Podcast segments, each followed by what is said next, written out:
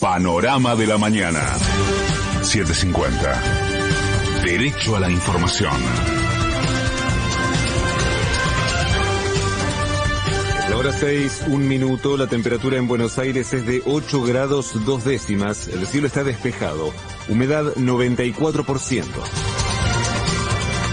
Tras las críticas de Andrés Larroque, Alberto Fernández aclaró que él no es el dueño del gobierno y aseguró que siempre buscó cumplir con los compromisos que asumió con la gente. Yo no soy el dueño del gobierno, nadie es dueño del gobierno. El gobierno es del pueblo. Nosotros solo representamos a ese pueblo.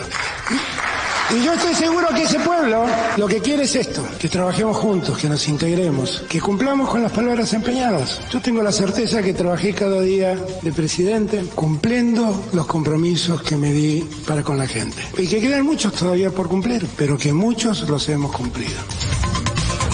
En la Cámara de Diputados, el oficialismo y la oposición acordaron que durante los próximos 30 días se trabajará para emitir un dictamen de un proyecto de ley para modificar los créditos UBA.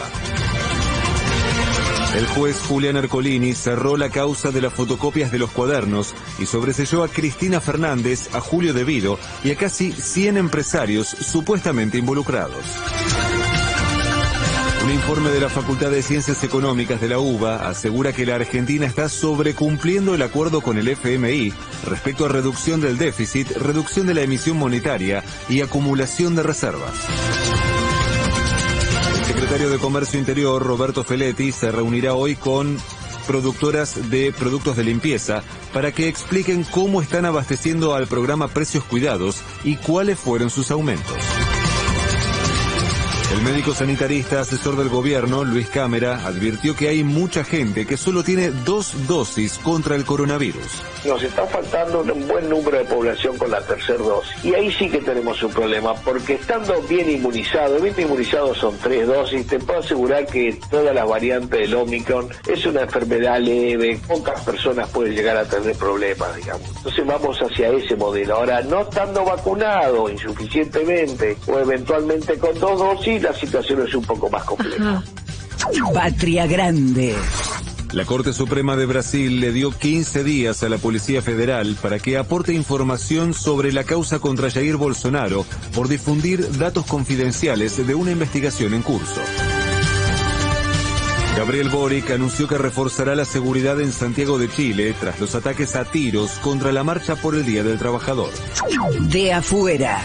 Luego de la toma de Mariupol, Rusia atacó nuevamente la cercana planta siderúrgica de Azov, Azovstal, donde aún permanece un grupo de militares ucranianos.